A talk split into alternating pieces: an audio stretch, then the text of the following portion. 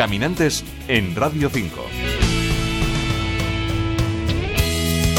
Santa Marta de Tormes es un municipio salmantino pegado a la ciudad de Salamanca. Hace unos años decidieron apostar por el arte contemporáneo y por la naturaleza. Recuperaron la isla del Soto en el río Tormes y sus calles, los parques y los parajes naturales se han llenado de museos, de murales y de esculturas que se pueden descubrir paseando, siguiendo varias rutas. Hoy recorremos la ruta de los murales. En Santa Marta de Tormes hay unos 15.000 habitantes censados y viven unas 20.000 personas. Muchos de ellos trabajan en Salamanca, ya que no hay ni 5 kilómetros de distancia entre una localidad y otra.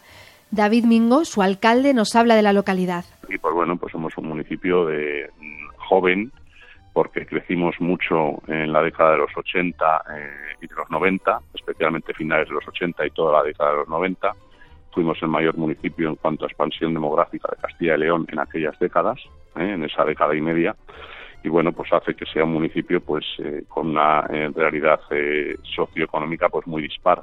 Salamanca ciudad es un foco de atracción para el turismo y en Santa Marta, aprovechando su imán, se han reconvertido en un destino para el arte contemporáneo. Nosotros vimos la oportunidad de apostar por el arte contemporáneo a través de convenios que firmamos con la universidad, con José Fuentes en el Instituto de Investigación de Arte, y a partir de ahí y de esos convenios pues iniciamos toda una política tanto de recuperación de río que ya la, ya la llevábamos eh, a partir del año 2007-2008 recuperamos una isla ambiental que es la isla del Soto una isla de 13 hectáreas que está entre Salamanca y Santa Marta y a partir de, ese, de esa recuperación ambiental del río pues empezamos a apostar pues, por el arte emboscado. A esto se suman otros proyectos, como varias salas expositivas y museos. Museo de Arte Contemporáneo, en homenaje a José Fuentes, a Pepe Fuentes, que fue quien firmó con nosotros en su momento ese convenio con la universidad.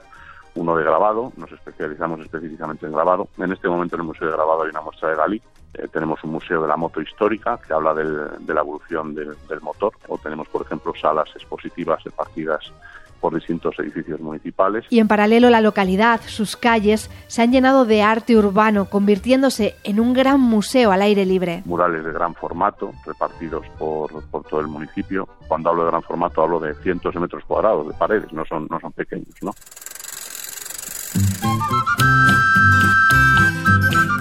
La ruta de los murales arrancó con el proyecto La llegada del color del artista Daniel Martín.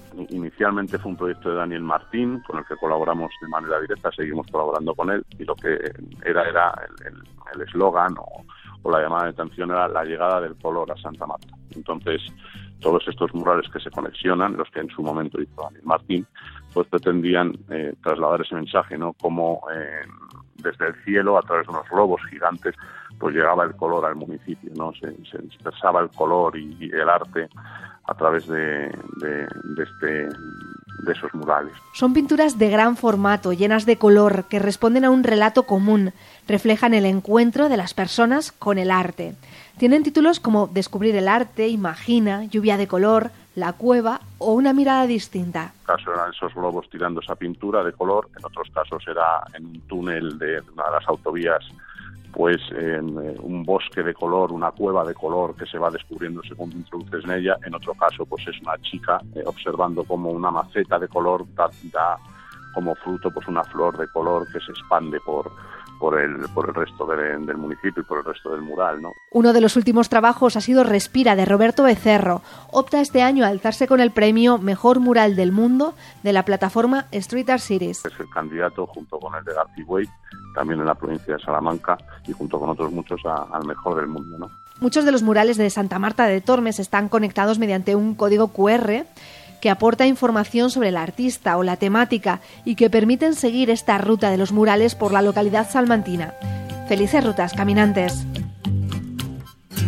Paula Mayoral, Radio 5 Todo Noticias.